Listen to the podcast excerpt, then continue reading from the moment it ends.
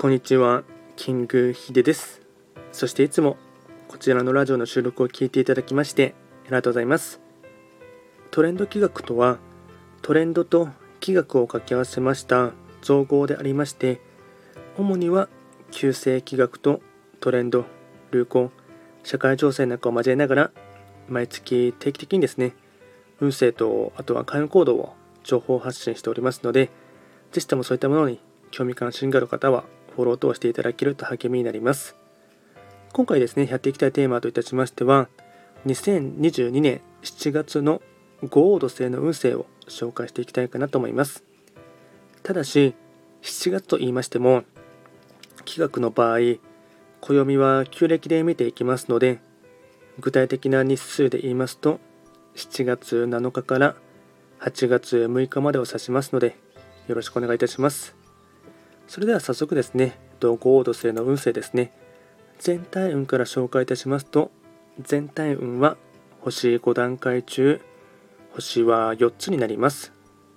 豪土星は本来、白く木星の本石地であります南東の場所に巡っていきますので、法医学の作用といたしましては、南東とか、あとは物事がですね、整いやすい白く木星という星の影響を色濃く受ける一月となっていきます。ではですね、全体的なポイント4つですね、紹介いたしますが、まずは1つ目、星雲、計画を立てたことを次々と実行に移すとき。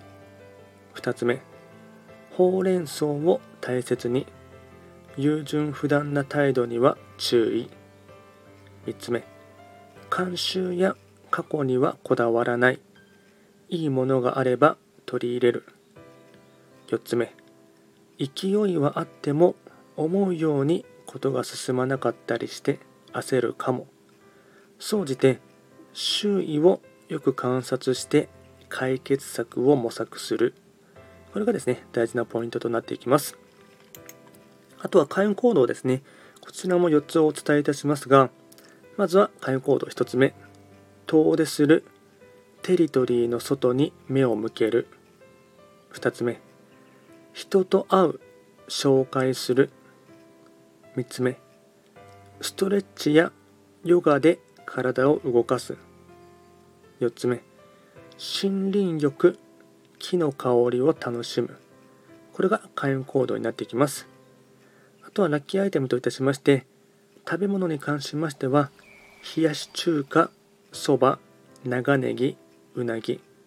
これがラッキーフードになっていきます。あとはラッキーカラーに関しましては緑ベージュ。これがラッキーカラーになりますのでうまくこういったアイテムを活用していただいてですね。より自分自身が信用信頼を得られるようにですね物事が整うための人助けに使ってほしいかなと思います。